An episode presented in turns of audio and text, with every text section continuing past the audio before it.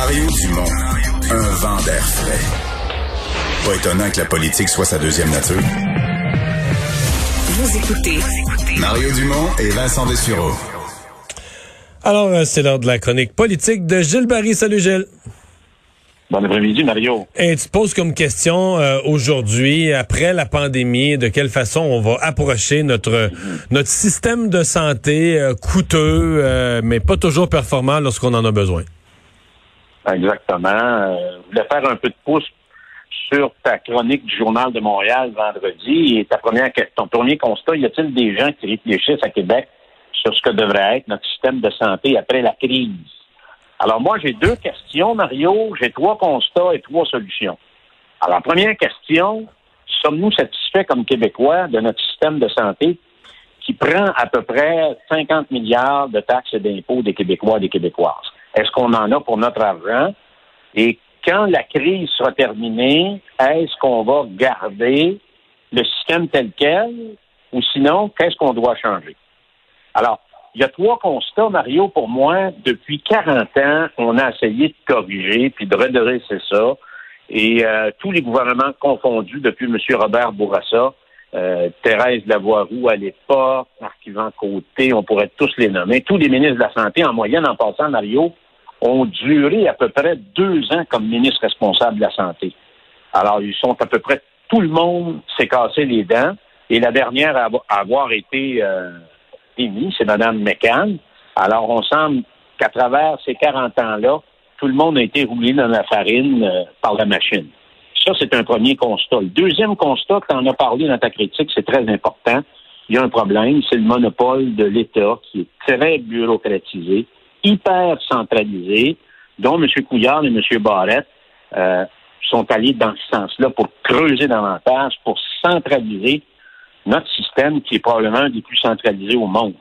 Et on a fait disparaître avec ça toutes les notions de responsabilité puis d'imputabilité. Et le dernier constat, c'est qu'on a donné beaucoup trop d'argent aux médecins, particulièrement aux médecins spécialistes, euh, en essayant de régler le problème, mais c'est l'effet contraire qu'on a eu. Alors, on a vu que beaucoup d'entre eux travaillent à temps partiel. C'est des gens qui gagnent 500, 600, 700 000 par année. Quand une société en est rendue à mettre une prime pour s'assurer qu'ils vont arriver à l'heure. Il y a comme un, problème. Et on sait que les médecins, ben, ils sont redevables devant leur fédération et leur AMQ. Alors, c'est compliqué. Ça, c'est pour les constats.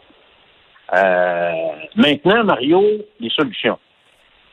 J'en ai trois. La première, Mario, c'est aberrant de voir que la moitié du budget du Québec est géré par un ministre et demi. Alors moi, je pense qu'il faut couper ça en cinq ministères. La santé va chapeauter les hôpitaux. Les services sociaux vont s'occuper aussi de la première ligne. On fait un ministère dédié pour les personnes âgées. J'ouvre une parenthèse. Dans les dix prochaines années, le Québec va accueillir à chaque année 65 000 personnes de plus qui vont atteindre 65 ans. C'est quasiment une ville. Alors, un ministère pour les personnes âgées, puis un ministère de la solidarité humaine et communautaire, et je prends un ministère dédié pour la protection de la jeunesse parce que c'est quand même un budget de 1,5 milliard. Donc, tu sépares ça. Là. le ministère de la Santé, ce serait le ministère strictement du réseau hospitalier. Exactement. Euh, ça, c'est clair. La deuxième, parce que tu vas me dire comment on organise ça, la deuxième, Mario, on s'inspire de ce que l'Allemagne a fait avec les landes allemands. On tourne l'action, l'organisation des services vers la communauté. Alors, si tu veux prendre soin de ton prochain, vaut mieux être près de lui. Donc, on va là où il y a les services, un conseil d'administration, un DG, et à l'intérieur du conseil d'administration, il y a des proches aidants, il y a des membres de la famille, il y a des gens de la communauté, puis il y a des gens de la, municipalité aussi. Mais le problème de ça, ça là, moi j'adore ça, mais le problème de ça, c'est que c'est faisable chez vous à Ville-Marie au Témiscamingue, c'est faisable chez nous à Rivière-du-Loup. C'est faisable à Montréal? Y a-t-il encore une notion de communauté dans, ces, dans, des mégapoles? Oui, oui, oui. Il y en a dans l'est de Montréal, il y en a dans le nord de Montréal. Oui, il y en a dans le centre-ville de Montréal. Euh, moins, moins dans le centre-ville. C'est tout moins dans le centre-ville de Montréal. Mais on n'est pas obligé aussi d'avoir une solution mur à mur, mais je suis convaincu qu'il y a un esprit de communauté partout à travers le Québec. Et ça, si on veut être en mesure de relever, de se relever après la pandémie, il faut être en mesure d'impliquer l'ensemble des communautés au Québec dans un esprit d'imputabilité puis de responsabilité aussi. Et c'est sûr, Mario, que j'abolis de facto les CIUS et les CIS. Troisième solution, Mario, qui n'est pas la moindre, et tu en as parlé dans ton article, c'est de casser le monopole de l'État. Alors, il faut se tourner vers le privé, réglementé et régi par, euh, naturellement, euh, le, gouvernement du Québec.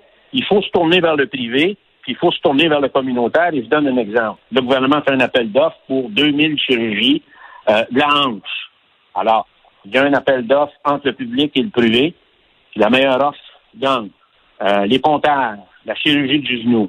Avec les services sociaux, on fait appel aux communautaires, l'itinérance à Montréal, la prévention du suicide, le traitement des alcooliques toxicomanes, les femmes violentées, les soins à domicile, la santé mentale, la prévention en général des grandes détresses. Mais on remet un nouvel esprit dans notre réseau qui amène des gens euh, à amener des solutions novatrices, nouvelles, puis probablement avec de meilleures qualités, avec de meilleurs résultats. Alors, c'est un peu ça le plan. Et je ne crois pas, Mario, qu'une grand-messe avec une grande commission nationale qui va durer trois ans, on va voir autour de la table avec les, mêmes personnes probablement qui nous ont mis dans l'arme, nous proposer de nous en sortir, je ne crois pas ça. Alors, et probablement que le gouvernement pourra le faire en arrivant, le prochain gouvernement, quand il arrivera au pouvoir, ça sera le temps de mettre ça en place, mais avec probablement un ministre qu'on ne connaît pas encore qui pourrait avoir la responsabilité de, c'est tout un programme pour un mandat. Et merci beaucoup, Gilles. Salut. Merci, Mario. Bye bye.